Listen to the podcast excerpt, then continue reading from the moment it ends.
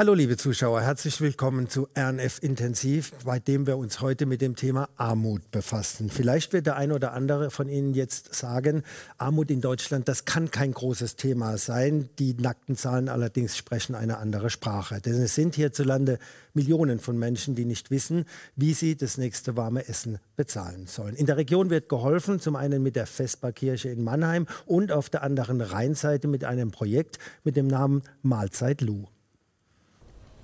Einmal im Jahr wird vielen Menschen in Mannheim klar, dass Armut nicht nur ein Begriff ist. Wenn im Januar die Vesperkirche startet, dann wird Armut sichtbar, wenn Dutzende, oft hunderte Menschen anstehen an der Konkordienkirche für eine warme Mahlzeit.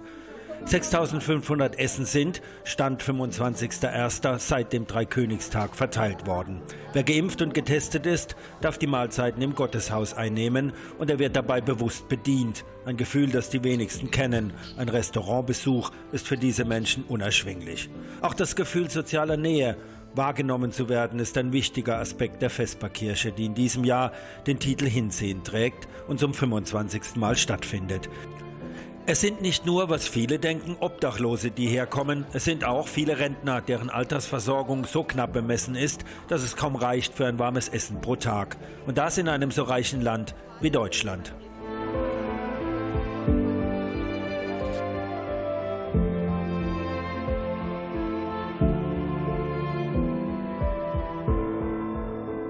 Uns wäre es am liebsten, wenn wir irgendwann mal sagen können, ach, die Vesperkirche brauchen wir nicht mehr. Ja, hat, hat sich erledigt. Ich glaube, das wird so schnell nicht passieren. Und insofern ist es einerseits ein Armutszeugnis, dass es sowas wie die Vesperkirche geben muss. Aber wenn Sie mal sehen, wie viele Menschen sich hier engagieren, wie viele Menschen hier spenden, das sind 150.000 Euro jedes Jahr, das sind viele kleine Spenden. Das sind mehrere hundert, die sich hier ehrenamtlich den ganzen Tag frei nehmen, mehrmals im Monat und hier mitzuhelfen, zu bedienen, zu putzen, zu machen. Und das ist auch ein ganz starkes Hoffnungszeichen. Auch in Ludwigshafen wird gekocht, nicht in der Kirche, sondern im Heinrich-Pesch-Haus. Angefangen hat das Projekt mit dem Namen Mahlzeit Lu zu Beginn der Pandemie im April 2020. Bis Juli diesen Jahres bot die Katholische Akademie rhein jeden Tag für Bedürftige kostenlos eine warme Mahlzeit zum Mitnehmen an. Seit Oktober öffnet Mahlzeit Lu nun wieder an jedem Wochenende seine Türen. Rund 100 Menschen nutzen das pro Tag. Bislang wurden so fast 50.000 Essen ausgegeben.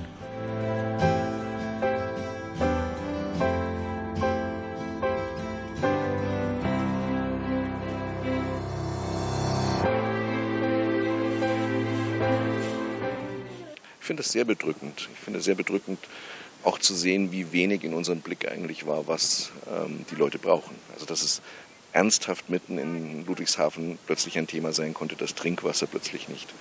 Oder dass äh, die Frage war, wo kriegen eigentlich Menschen, die auf der Straße leben, Hygieneartikel? Wo können sie sich duschen? Äh, dass darauf keine Antworten gefunden werden, dass man es eigentlich erst gar nicht gesehen hat. Wir haben das ja auch erst mitgekriegt, nachdem die Menschen hier angefangen haben, sich das Essen zu holen. Das finde ich sehr bedrückend. Es sind Projekte wie dieses, das zeigt, dass Armut allgegenwärtig ist. Eine Zahl ist dabei erschreckend. 13,4 Millionen Menschen sind in Deutschland davon betroffen. Armut in Deutschland, Armut in der Region, ein Thema, an dem man unbedingt hinsehen sollte. Wir wollen darüber reden und zwar mit drei Gästen, die ich Ihnen vorstellen darf. Zum einen der Oberbürgermeister der Stadt Mannheim, Dr. Peter Kurz, der ja auch bei der Eröffnung der Vesperkirche in Mannheim anwesend war. Neben ihm sitzt Markus Sprengler, Musiker, Kommunalpolitiker und Helfer bei der Vesperkirche. Das sind drei Funktionen, bei denen es sicher einiges zu erzählen gibt. Und dann Ilka Sobotka von der Vesperkirche in Mannheim. Herzlichen Dank, dass Sie gekommen sind. Die erste Frage geht an den Oberbürgermeister. Herr Kurz, Sie haben bei der Eröffnung zu mir gesagt, die eine Seite ist dieses Essen auszugeben an bedürftige Menschen. Die andere Seite, und die ist Ihnen genauso wichtig, ist diese soziale Nähe zu diesen Menschen und dass die Menschen zusammenkommen in der Vesperkirche. Warum ist das so wichtig aus Ihrer Sicht?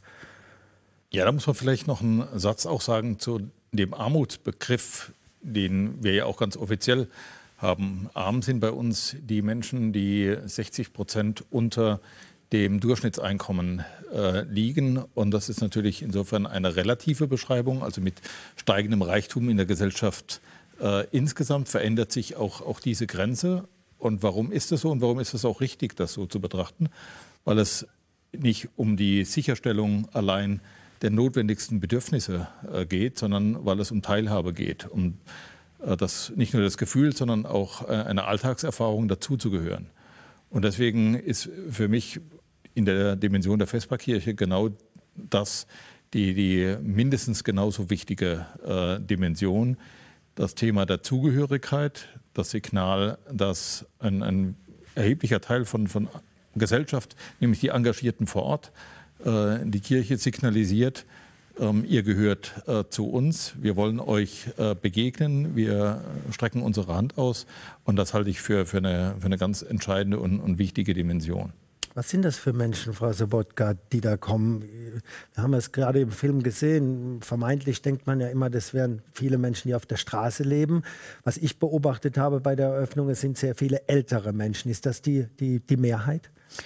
Naja, wenn man sich den Armutsbericht des Paritätischen Wohlfahrtsverbandes anguckt, dann sieht man, es ist ein Drittel von Menschen, die äh, Rentnerinnen und Rentner sind. Es ist ein Drittel von Menschen, die nicht in Arbeit sind. Und es ist ein Drittel von Menschen, die arbeiten. Und ähm, das heißt, Menschen verdienen bei uns so wenig, dass sie trotzdem an der Armutsgrenze oder darunter leben. Ähm, wir reden mit Leuten, die äh, davon leben, dass sie äh, als Reinigungskräfte unterwegs sind oder irgendwo an der Kasse arbeiten. Ähm, da ist gerade, wenn jemand mit Kindern lebt, dann kann das oft nicht reichen. Und ähm, ich möchte da noch mal so ein bisschen äh, verschärfen. Wir, wir erleben Leute, die sind wohnsitzlos, die sind arbeitslos, die sind schwer krank, die sind psychisch krank ähm, und die erleben in ihrem Leben dauernd das Gefühl, dass sie irgendwie dafür verantwortlich gemacht werden, was mit ihnen ist, die Geschichten, die sie erlebt haben, die Brüche, die in ihrem Leben stattgefunden sind. Ob jetzt jemand einen Unfall hatte oder einen Schlaganfall oder die Arbeit verloren hat, äh, weil irgendwo reorganisiert wurde und dann angefangen hat zu trinken und deswegen die Familie verloren hat. Und das hat hinterher immer mit dauernden Beschämungen zu tun. Und für mich ist, ist ein, ein Gedanke ganz wichtig geworden. Armut ist Gewalt. Das ist eine dauernde Gewalterfahrung. Die Leute werden so marginalisiert, wenn das Kinder trifft. Und ich weiß nicht, wie viele Leute sind in unserer Stadt, die von Hartz IV leben.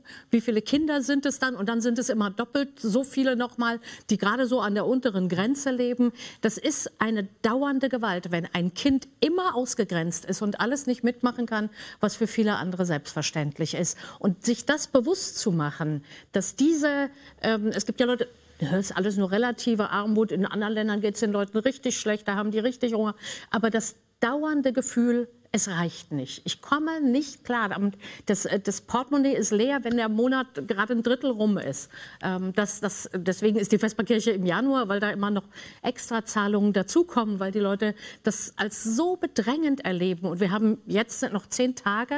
Da gibt es schon ganz viele Leute, die sagen, jetzt ist bald rum, gell? Aber ich habe noch nicht alles geklärt. Ihr müsst mir noch helfen. Und wir erleben dauernd, dass immer mehr Leute uns erzählen, dass sie den Wohnraum zu verlieren drohen oder nicht wissen, wie sie entweder entweder den Strom oder äh, das Telefon oder die Wohnung zahlen und das dann, äh, dann wieder noch GZ-Gebühren irgendwo auflaufen oder äh, jemand auf der Straße äh, vom Krankenwagen eingesammelt werden sollte und es aber gar nicht wollte und dann hinterher irgendwas zahlen soll. Und ständig ist irgendwas, wo man so in, in, in eine richtige Not kommt. Und wir erleben äh, ganz viele Leute, wo ich so denke, wow, und dann sitzen die da und kommen freundlich in die Vesperkirche und sagen Bitte und Danke.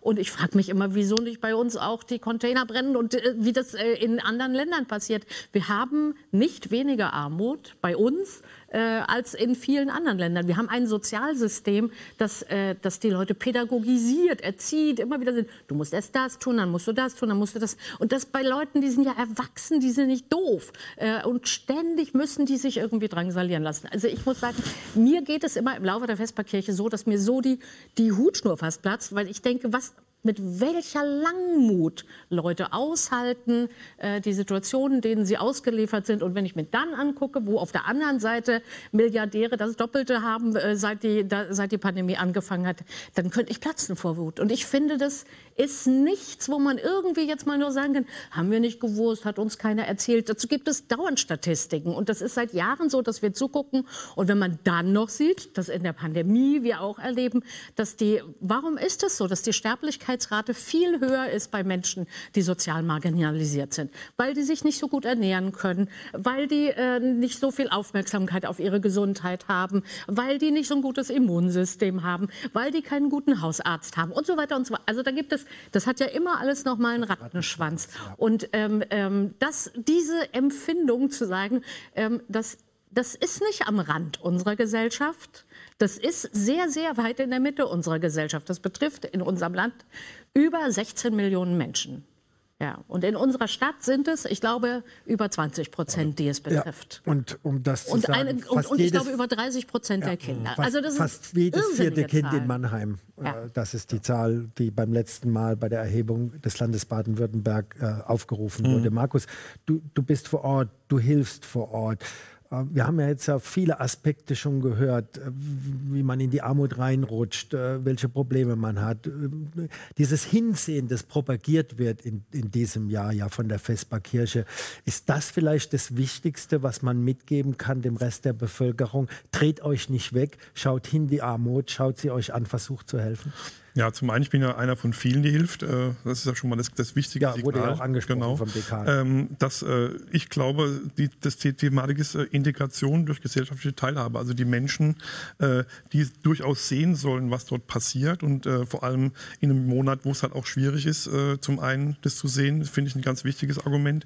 Zum anderen, was ich eben auch sehe oder persönlich auch erlebe, dass es auch ein Gespräch gibt mit den Menschen, die auch Bedürfnisse haben. Das heißt, sie kommen nicht nur um eine Tüte Essen abzuholen oder sich bedienen zu lassen in der Kirche, sondern sie kommen auch wirklich, äh, um zu sprechen. Und ich glaube, das ist fast genauso wichtig, wie dass es äh, eine warme Mahlzeit am Tag gibt. Äh, und ich glaube, darauf aufmerksam zu machen in einer Gesellschaft wie unserer, die eigentlich im Überfluss lebt, nach wie vor und das ja auch tut und äh, auch zeigt, die sozialen Medien zeigen das ja in allen Ecken und Enden, ist es, glaube ich, umso wichtiger zu sagen, äh, wo finden wir denn den Anschluss wieder zurück für Menschen, die in Not sind und die vor allem die Möglichkeit finden müssen, sozusagen wieder zurück in die Gesellschaft zu kommen. Und ich glaube, der Weg ist lang und der wird da durch Städte, also die Stadt Mannheim hat ja durch GBG und verschiedene andere, was Wohnungsthemen betrifft, ja durchaus auch da Programme aufgelegt. Aber das sind natürlich nur Bausteine, die äh, dazu führen, dass es noch nicht so ist, wie es vielleicht sein sollte. Das ist vielleicht auch der richtige, das richtige Stichwort, Herr Kurz. Was, was kann denn eine Kommune tun, außer was Markus Sprengler gerade angesprochen hat, in Form von, von Wohnungen, Sozialwohnungen? Äh, gibt es sonst noch Hebel, die Sie ansetzen können als Oberbürgermeister?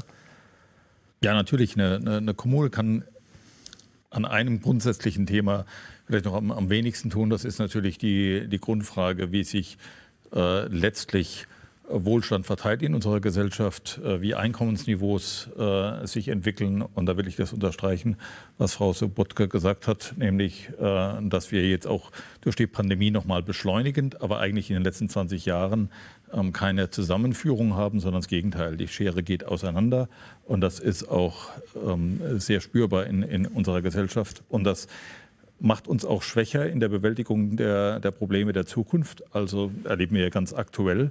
Ähm, jetzt ist die, die Frage, wie reagieren wir in Richtung Klimawandel, in Richtung ähm, ökologischeres Wirtschaften. Das bedeutet zum Teil höhere Kosten. Und wir haben die soziale Frage mit Macht auf dem Tisch. Und zwar deswegen, äh, weil wir tatsächlich eben, eben auch, auch Einkommenssituationen so ungleich verteilt haben und viele gar nicht in der Lage wären, einen ökologischeren Lebens, Lebensstil tatsächlich zu, zu finanzieren. Also wir, ähm, das hat auch weitere Folgen für die Gesellschaft insgesamt, äh, wo wir uns befinden. Was können wir äh, tun? Ich will die drei Gruppen nochmal, die Frau Sobotka erwähnt hat, auch nochmal äh, ausdifferenzieren. Ich denke tatsächlich, dass ähm, mit am schwierigsten die, die, die Antwort ist für die, für die alten Menschen, weil sich oftmals auch das Thema äh, von Vereinsamung mit, ähm, äh, damit verbindet. Ähm, wir sind, glaube ich, jetzt äh, kann man auch, auch sagen, wirklich über, über die letzten zwei Jahrzehnte sehr intensiv beim Thema Kinder unterwegs. Und da, glaube ich, muss man sehr, sehr differenzieren, auch, auch in der Frage erstmal ökonomischer Status. Und auf der anderen Seite wird damit tatsächlich äh, eben Teilhabe ausgeschlossen. Und da kann man auch als Kommune dafür sorgen, dass trotz der, der objektiven Anführungszeichen finanziellen Armut Teilhabe möglich ist für, für Kinder und Jugendliche. Und das ist ähm, äh, zentral. Und da ist, glaube ich, auch, auch viel geschehen. Es sind natürlich vor allen Dingen auch Sozialräume. Ich Also das heißt Stadtteile, Quartiere, in denen sich das dann auch, auch konzentriert und die wir auch mit einem viel umfassenderen Anspruch auch versuchen anzugehen. Und das wollen wir jetzt auch weiter ausrollen, was wir jetzt die letzten vier Jahre auch an Erfahrung gesammelt haben mit einem ganz intensiven Umgang zum Beispiel mit, der Neckarstadt West, wo es dann eben klar ist, dass es im Prinzip um alles geht um Kinderbetreuung, um den öffentlichen Raum, um Schule, um Sicherheit, um Wohnen und Energie und äh, alles äh, ähm, tatsächlich auch, auch in Verbindung miteinander steht und auch gemeinsam adressiert werden muss. Die mittlere Gruppe, würde ich mal sagen, ähm, das Thema Arbeitsmarktpolitik war für uns immer ein äh, zentrales ähm, Momentum. Wir haben insgesamt auch vor der Pandemie, bis vor der Pandemie tatsächlich die Mindestsicherungsquote gesenkt in Mannheim. Also das, das hat auch Wirkung äh, gezeigt, Integration in den, in den Arbeitsmarkt. Wir haben vielleicht ein bisschen unterschiedliche Auffassungen über, über, über das Thema Pädagogisierung oder, oder Gängelung etc. Also ich glaube, wir machen gerade bei Jugendlichen ähm, richtigerweise ähm, äh, vieles, um tatsächlich einen Weg in den Arbeitsmarkt auch, auch zu, äh, zu eröffnen. Und eine Dimension, an der wir jetzt gerade erst sagen wir, begonnen haben, die wir aber konsequent äh, fortschreiben wollen, das ist tatsächlich die Frage der Menschen, die arbeiten und trotzdem nicht genug zum Leben haben. Das ähm, und mhm. da können wir jetzt einmal vorbildhaft wirken, aber vielleicht auch auf der Perspektive äh, dann wirklich auch in einer, in einer relevanten Größenordnung. Da geht es schlicht und einfach darum, ähm, beschäftigen wir Menschen wieder stärker selbst im Verbund der Stadt, äh, Stadt Mannheim. Ähm, ganz wichtig natürlich von etwas, wovon wir profitieren, ist jetzt zum Sommer hin der Mindestlohn 12 Euro. Ich glaube, dass das ein, ein, ein ganz wesentlicher und relevanter äh, Schritt ist.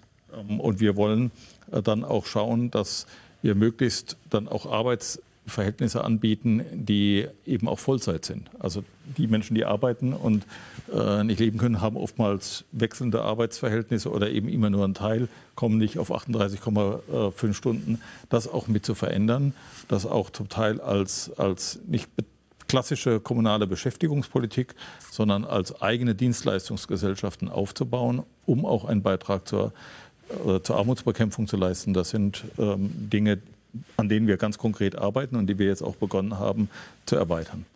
Markus, du, du hast so ein bisschen gerade geguckt, habe ich gesehen, oh, intensiv zugehört. Nicht, aber, ne? aber, wir, haben ja, wir haben ja jetzt auch viel, viele Fälle gehört, woran es liegt, dass man in die Armut hm. rutscht. Hm. Was ist denn für dich der, wo du sagst, das ist der primäre Grund, warum das Menschen passiert, dass sie eben auch zu einer Vesperkirche kommen müssen? Na, ich würde würd mal noch zwei Sätze ergänzen, was äh, der Oberbürgermeister gesagt hat. Zum einen, wenn man jetzt mal ein sehr konkretes Beispiel in der Stadt West nimmt, wir haben ja äh, zum einen die Situation, dass wir aus südosteuropäischer Einwanderung eben auch diese Situation haben, dass wir Menschen haben, die in die Obdachlosigkeit rutschen, im sehr starken Sinne, weil das Wohnungsangebot ist in der Regel, wenn sie ankommen, der Neckarstadt West als erstes da ist, äh, ein schwieriges ist, zum einen. Zum anderen würde ich gerne mal äh, eine, eine These, die mein Fraktionskollege Gerhard von der hier reingebracht hat, kürzlich äh, in den Raum werfen, die sagt, warum bieten wir denn nicht mal zum, äh, zum Thema äh, Wohnen nicht das Thema äh, bedingungsloses Grundeinkommen, sondern ein erstmal bedingungsloses Wohnen an und versuchen dann die Menschen aus in, in, den Rahmen zu bringen, in denen sie Möglichkeiten finden. Also die Tatsache erstmal die, die Möglichkeit eines Wohnraums zu schaffen. Und ich denke, da ist zumindest mal, äh, weiß ich auch, es gibt ja GBG-Programme, die da in die Richtung gehen, aber ich glaube, das wäre mal eine Anfrage, die wir Verwaltung, die man mal in eine bestimmte Richtung auch nochmal fahren könnte. Um deine Frage nochmal zu beantworten. Also ich glaube, äh, Schere geht auseinander. Ich muss es auch nochmal wiederholen, was mir auf dem Herzen liegt. Äh, wenn innerhalb von äh, zwölf Monaten Amazon 150 Milliarden mehr äh, auf dem Konto hat als vorher und äh, auf der anderen Seite die Menschen äh, nicht in Arbeit und Lohn kommen können aus, aus allen möglichen Gründen, dann stimmt sozusagen in der Verhältnismäßigkeit in der Gesellschaft etwas nach wie vor nicht. Und die einzelnen Gründe, die wir dazu haben, die, hat, die wurden jetzt hier in dieser Runde auch schon einmal erörtert, aber klar klar ist eben auch ähm, Arbeitsmarktsituation. Klar, 12 Euro ist eine, ein wichtiger Schritt in die richtige Richtung, den ich auch äh, absolut zustimme. Aber das ist sozusagen ja nicht das, was den Menschen, die nicht in Arbeit sind, erstmal hilft, sondern darum geht es ja erstmal zu sagen, wo gibt es niederschwellige Angebote, wo gibt es die Möglichkeit, etwas zu erhalten. Und ich wiederhole mich nochmal gern. Also die Idee eines, äh, einer bedingungslosen Wohnform wäre eine interessante Variante, um einmal anzu Ich würde da gerne direkt anknüpfen. Ja, ja, es gibt da äh, an, in unterschiedlichen Ländern gibt es die Idee des sogenannten Housing First. Genau. Ja, auch bei uns ist das, das ja so, wenn jemand in eine Notunterkunft kommt, dann darf er nicht getrunken haben, dann muss er das nachweisen, muss also selbst ja. um eine Notunterkunft zu haben, muss ich erstmal Leistungen erbringen. Und überall, wo man dieses Konzept umdreht und sagt, ich muss erstmal dafür sorgen, dass jemand irgendwo sicher ist, dass es einen Safe Space gibt, dass ich weiß, da kann ich übernachten, da werde ich nicht im Schlafsack angebrannt oder rausgeprügelt oder äh, muss damit rechnen, dass mir das Letzte, was ich habe, geklaut wird oder ich vergewaltigt werde, ähm, dann, ähm, dann haben Leute einen sicheren Raum. Wenn man das für Frauen jetzt noch mal besonders anguckt, wir wissen, wir sagen obdachlos ja zu den Leuten, die wirklich draußen schlafen. Wir sagen wohnsitzlos zu denen, die keinen eigenen Wohn Wohnraum haben. Bei Frauen bedeutet das ganz oft, dass die nicht in der Obdachlosenstatistik vorkommen, weil sie irgendwo sich jemand suchen, suchen, wo sie mit unterkrabbeln können. Meistens zahlen sie das dann hinterher mit ihrem Körper. Und das ist, äh, sind Situationen, die dauernd vorkommen. Wenn die Frauen dann hinterher verprügelt zu uns kommen, dann ist deutlich, das ist nicht eine Situation, in der man sich aufrichtet und äh, das Gefühl kriegt, ich muss jetzt mal sehen, dass ich meine Sachen gesortiert kriege. Das heißt, also das Motto der Vesperkirche ist im Übrigen auch Aufsehen im doppelten Sinne. Wir möchten auf das Aufsehenerregende der Armut hinweisen einerseits und wir möchten, dass die Menschen, die da kommen, wieder aufsehen können, weil sie, weil sie sich gestärkt fühlen. Ähm, und das ist für mich wirklich ganz wichtig, da zu sagen, es gibt natürlich Wege, da was zu tun. Und das, ist, das muss man umsetzen, da muss man Konzepte dafür. Wir, wir erleben jedes Mal, dass wir sagen, wir bräuchten Notwohnungen, wir bräuchten einfach Wohnraum, wo jemand kurzfristig mal für ein paar Wochen reinkrabbeln kann und einfach mal safe ist. Und das betrifft jedes Mal einfach einfach ein paar zig Personen, die dringend irgendwo was brauchen. Das ist, glaube ich, nicht so aufwendig, wie man sich das vorstellt, würde aber hinterher ganz andere Möglichkeiten eröffnen, dass jemand wieder irgendwo ankommt. Ich möchte an der Stelle auch noch mal sagen, für uns ist die Vesperkirche auch ähm, ein Raum, der die Möglichkeit bietet, ähm, dass man über diesen ganz niedrigschwelligen Zugang, da gibt es was zu essen, in Kontakt kommt und wir immer auch den Helfenden sagen, bitte achte darauf, wenn es jemand schlecht geht. Und da gibt es ja ganz unterschiedliche, ob das medizinische Problemlagen sind oder anderes, weil es uns die Möglichkeit gibt, an Leute äh, heranzutreten und dafür zu sorgen, dass sie wieder in Hilfesysteme reinkommen. Wir haben ja ganz viele Leute, die sonst niemanden haben, mit dem sie reden und die niemanden haben, von dem sie was erwarten und die auch nicht die Kraft haben, irgendwo einen Termin zu vereinbaren und irgendwo hinzugehen. Und das zu durchbrechen und erstmal zu sagen, es braucht ein Minimum an Begegnung und an Entgegenkommen und an Kontaktfläche, damit man das überhaupt wieder schafft, Menschen irgendwo zu zeigen, das muss so nicht weitergehen. Das kann anders werden und da wieder irgendwie Mut zu machen. Das ist, das ist eigentlich das und das ist ja auch das, ist, ja, das sind die vier Wochen, aber das hat ja eine langfristige Konsequenz. Ja, ja. Herr Kurz, Sie werden in einem, in einem Bericht vom SWR so zitiert, dass Sie sehr frustriert seien, dass auch nach 25 Jahren Vesperkirche sich an der Gesamtsituation nichts geändert hat. Wie hoch ist Ihr Frust denn? Oder wie groß? Verschiedene Dimensionen. Das eine, also wenn wir ganz an den Anfang gehen, an, an die Frage, wie, wie findet äh, Bildung statt, dann wissen wir ja seit exakt ähm, 21 Jahren, nämlich seit der, Eröffnung, äh, seit der Veröffentlichung der PISA-Studie, dass wir ein, ein, ein soziales Thema haben. Und wir haben es in der Bundesrepublik insgesamt äh, nicht geschafft, Wesentliches an diesem Befund äh, zu, zu verändern. Und das ist, ähm, muss ich schon sagen, äh, frustrierend. Es bleibt auf der, auf der Agenda und wir versuchen ja von, von kommunaler Seite auch, auch dieses Thema zu treiben. Aber da brauchen wir natürlich auch die, die Partner von vor allen Dingen der Länder, aber auch des, des Bundes daran, wirklich etwas grundlegend, äh, grundlegend äh, zu verändern. Und so gilt es natürlich auch, ähm, was ich vorhin gesagt habe. Ähm, wir haben insgesamt eine, eine geringere Spreizung gehabt vor 20 Jahren in unserer Gesellschaft, was Einkommen angeht, als heute. Also wir sind an diesen Fragen nicht, nicht vorangekommen. Und äh, deswegen ähm, habe ich natürlich auch, auch immer, logischerweise wie alle, glaube ich, logischerweise ein ambivalentes Verhältnis an einer bestimmten Stelle. Ähm, ähm, die Formulierung war ja auch ein Armutszeugnis, ein Zeugnis der Armut, das ist es. Mhm. Insofern, dass äh, so etwas äh, sein muss. Auf der anderen äh, Seite als, als, ähm, als, als Signal. Er hat dann auch eine, eine politische äh, Dimension. wo wir, glaube ich, alle einer Auffassung, einer Meinung sind, ähm, wir dürfen Anführungszeichen also solche Strukturen auch nicht als Antwort sehen der Perspektive. Also in Teilen bauen sich ja dann auch in den anderen Ländern auch viel, viel gravierender, zum Teil eben aus dieser Not heraus geradezu Strukturen einer Armutsökonomie auf, die dann dafür sorgen, dass die Armen überleben in einer Gesellschaft, aber letztlich ausgegrenzt. Das ist ein, ein, ein Weg, den will ich mir nicht vorstellen. Also insofern glaube ich schon ein, ein, ein, ein Staat, der sich in einer bestimmten Weise auch kümmert. Wenn man das andere Bild, eine der reichsten Städte der Welt, ähm, hat die meisten oder wahrscheinlich mit die meisten äh, Obdachlosen generell, San Francisco. Mhm. Das ist natürlich eine Haltung, wo, wo niemand, Anführungszeichen, etwas einfordert, äh, aber wo man sagt, naja, das ist in Ordnung, ihr, ihr, ihr könnt da unter der Brücke auch, äh, auch liegen. Da haben wir ja vom, vom Ordnungsrecht ein anderes Verständnis. Also im Prinzip, also Anführungszeichen, klingt vielleicht jetzt etwas äh, seltsam, aber darf ja bei uns niemand auf der Straße schlafen. Mhm. Ja? Also wir haben ein anderes Verständnis und das halte ich auch für richtig. Ich will mich da nicht einrichten in solchen Situationen. Dann dafür, äh, zu schauen, dass man mit solchen Lebenssituationen äh, angemessen umgeht. Ähm, äh, aber es geht am Ende um Integration. Das ist ja auch Ihr Ansatz, wenn Sie sagen, wir brauchen eine Wohnung oder wir brauchen Wohnungen, müssen erstmal damit ansetzen. Wobei mir es da auch nochmal wichtig ist, da reden wir un, un, über einen Aspekt extremer Armut. Wenn wir jetzt über Zahlen reden wie 20, 25 Prozent, dann reden wir nicht über diese Lebensverhältnisse. Ja. Also ähm, äh, ein bisschen differenzieren müssen wir dann. Das ist eine kleine Gruppe ja. und dann müssen wir schauen, wie wir mit denen umgehen und was das natürlich auch insgesamt äh, mit für uns bedeutet. Sprengler hat ja drauf, Markus Sprengler hat ja mit darauf hingewiesen, aber in der Neckarstadt sehen wir das ganz deutlich und ja. wir sehen es als Stadt natürlich.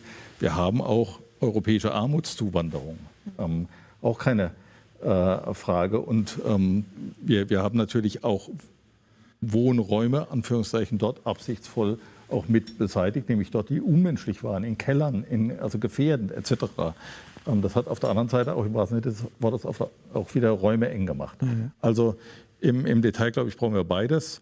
Ähm, äh, natürlich eine adäquate Antwort auf, auf die Menschen, die von Extremsituationen auch äh, auch betroffen sind, aber strukturell natürlich auch, auch unser Verständnis als Sozialstaat ähm, weiterzuentwickeln und in Richtung ähm, auf die Wirksamkeit zu schauen, ähm, dass wir Spaltung verhindern. So, jetzt haben wir fast 30 Minuten rum. So schnell geht's. Das ist, das ist verrückt, wie schnell bei dem Thema. Wir, wir könnten ich, ich muss auf die, die, die letzten, Frau Sobotka, Sie wollten noch ich was sagen. Ich würde dringend gerne noch zwei Sachen sagen. Gerne. Das eine ist, wir sind ja alle wahnsinnig dankbar dafür, dass wir einen, einen, einen funktionierenden Sozialstaat haben, was an vielen Stellen gelingt. Ähm, ich finde, es kann einen nicht, nicht irritieren, wenn Kurzarbeit äh, ausgezahlt wird und äh, äh, Unternehmen davon profitieren und die dann im gleichen Jahr unfassbare Dividenden an ihre Aktionäre auszahlen. Da finde ich, das, das geht einfach nicht, ja. dass der Steuerzahler das einerseits finanziert und dann hauen die hinterher wieder äh, äh das raus. Das, da da kriege ich Beklemmung. Und das andere ist, ich glaube schon, dass wir äh, in, an den Stellen, wo es darum geht, ähm, wer entscheidet jeweils, wie viel Geld jemand bekommt, ähm, ein, eine andere Grund Grundhaltung ähm, ähm, propagieren müssen. Also wenn es ein Bürgergeld geben soll, dann muss ein anderes Empfinden dafür bei den Mitarbeitern entstehen, die nicht das Gefühl haben, ich muss aufpassen, dass der Staat nicht zu viel an diese Person auszahlt, sondern der Job muss sein, ich muss aufpassen, dass derjenige sein Recht bekommt. Ja. Und das ist nicht immer die Haltung der Mitarbeiterinnen und Mitarbeiter äh, in Jobcenter und an ähnlichen Orten. Und deswegen glaube ich schon, da, da, gibt es wirklich noch Luft nach oben, um den Menschen anders zu begegnen. Also wir könnten, zwei, zwei, wir können, ja, zweifelsohne könnten wir noch mal eine halbe Stunde anschließen. Ich würde mir das durch den Kopf gehen lassen, dass wir vielleicht in der Runde noch mal zusammenkommen. Fürs Erste Dankeschön, dass Sie da waren. Es ist ein, ein breiter, ja, breites Thema. Man, man, man, fängt hier an und, und endet da. Ich finde es persönlich wichtig, das sei mir gestattet zum Schluss, dieses Wort hinsehen. Armut ist immer mit Scham behaftet, das wissen wir alle, aber wir sollten alle nicht wegsehen. Dieses Thema ist da und wir haben die Zahlen dazu gehört. Insofern hinsehen, wahrnehmen und versuchen zu helfen. Herzlichen Dank für den Besuch. Herzlichen Dank Ihnen, liebe Zuschauer, fürs Zusehen. Bis demnächst. Tschüss.